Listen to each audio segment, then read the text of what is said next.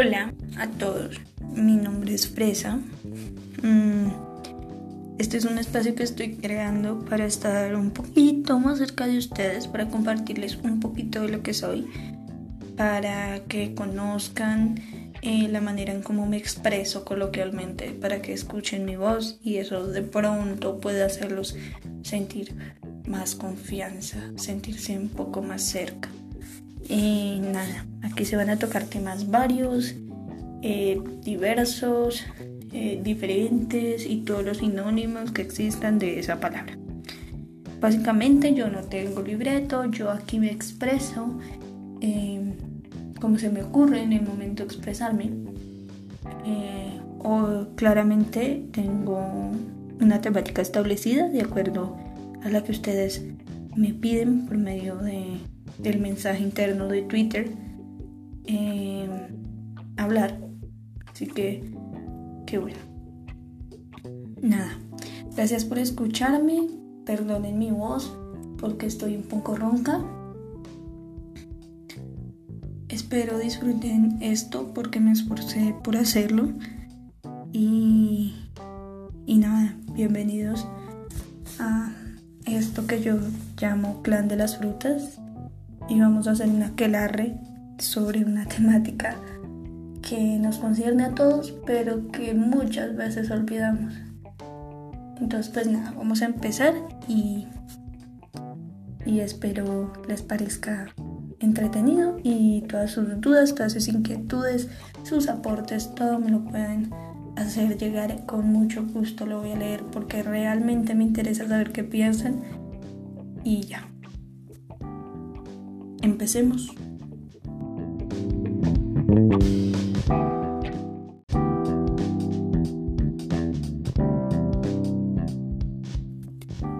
Colombia es reconocido por ser un país diverso en todos los aspectos, desde el ámbito animal que puede apreciarse por son cuando los senadores desean conectarse para debatir cosas o incluso por Twitter cuando alguien, a quien evitaré nombrar, empieza a beber y a deslumbrarnos con sus peculiares conceptos. Pero en fin, ese no será el aspecto del que van a escuchar hoy. Más bien, expondré la diversidad cultural. Según el censo realizado por el DANE ya se supone 15 años, bastante tiempo. La diversidad cultural en Colombia representa el 13.77% del total de la población y de este 13.77% los afrodescendientes representan la mayoría con el 10.40%, seguido por los indígenas con el 3.36% y el pueblo gitano con el 0.1%.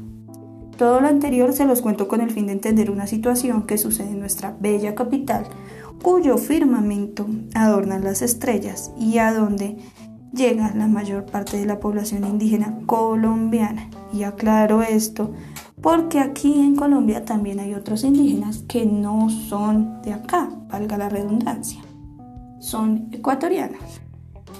Entonces les aclaro de una vez que esta temática va enfocada a los indígenas colombianos.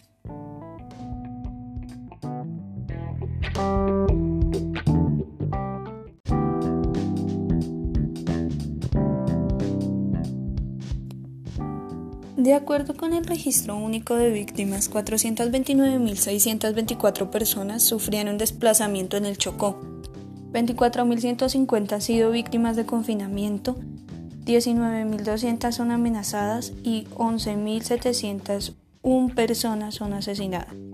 Teniendo en cuenta que el Chocó para el 2018 contaba con una población de 534.826 personas, las anteriores cifras son bastante perturbadoras. Pero bueno, volviendo al cuento, entre los indígenas que estaban en el tercer milenio,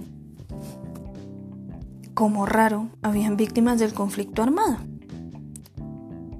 También habían 100 menores de edad, 50 mujeres lactantes y 15 mujeres gestantes. Teniendo lo anterior en cuenta, la pregunta más obvia era ¿por qué estaban allí? O sea, ¿qué estaban exigiendo? Pues, bueno, lo básico. Cobija, ropa, alimentos, agua y un lugar para vivir. Lo básico. Vuelvo y digo.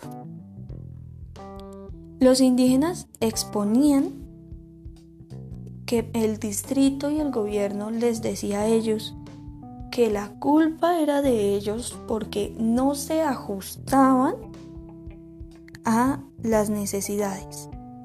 Es decir, el gobierno y el distrito tenían en mente, por así decirlo, que los indígenas tenían determinadas necesidades y esas eran las que se suplían.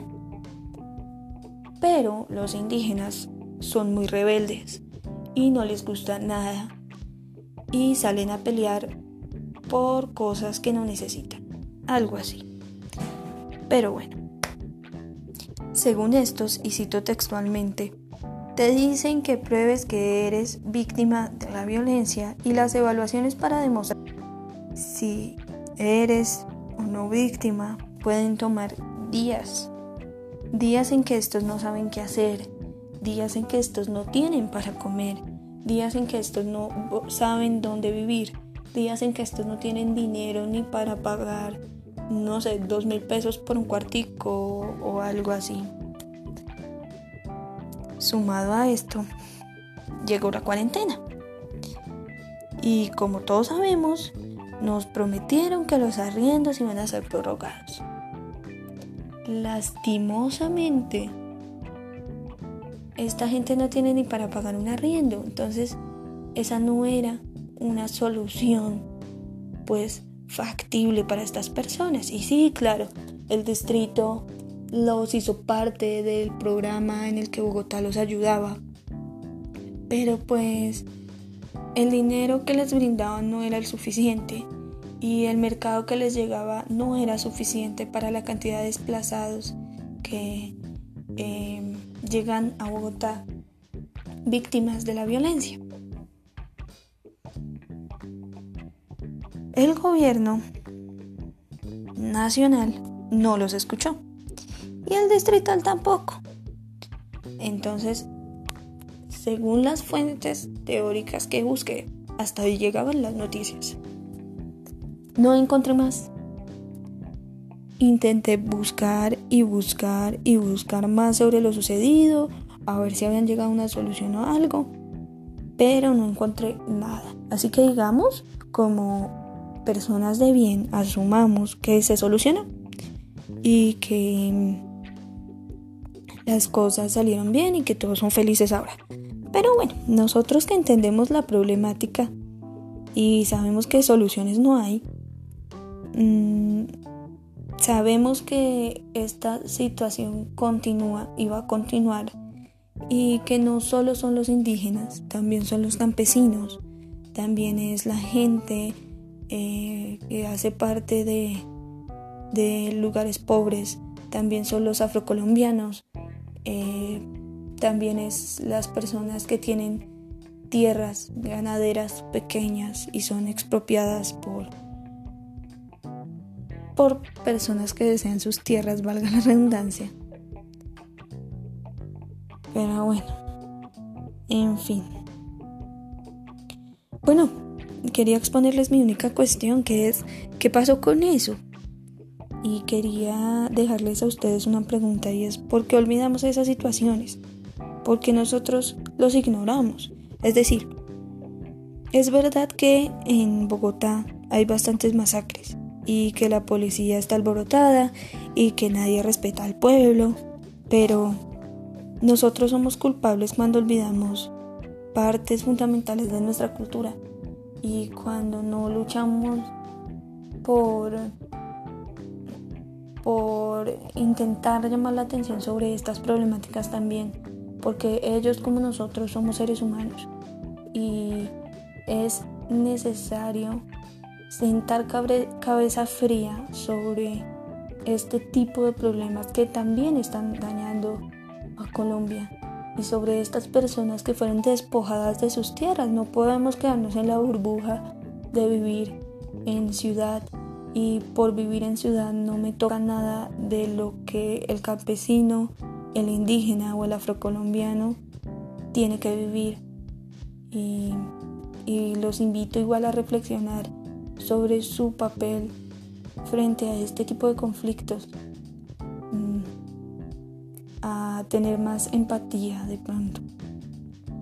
Pero bueno, como ya dije, se los dejo como reflexión y realmente espero sus opiniones frente al tema, si tienen más información de este. Mm, sería excelente que la compartieran conmigo.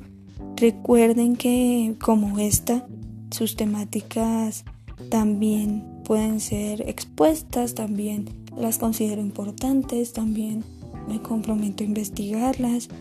Eh, me las pueden enviar a Twitter, a Instagram, a Telegram, porque eh, tenemos ya, o bueno, tenemos, no, tengo Telegram para que ustedes eh, puedan hablar conmigo y con gusto leeré los puntos de vista de ustedes, leeré sus temáticas y hablaremos todos en comunidad.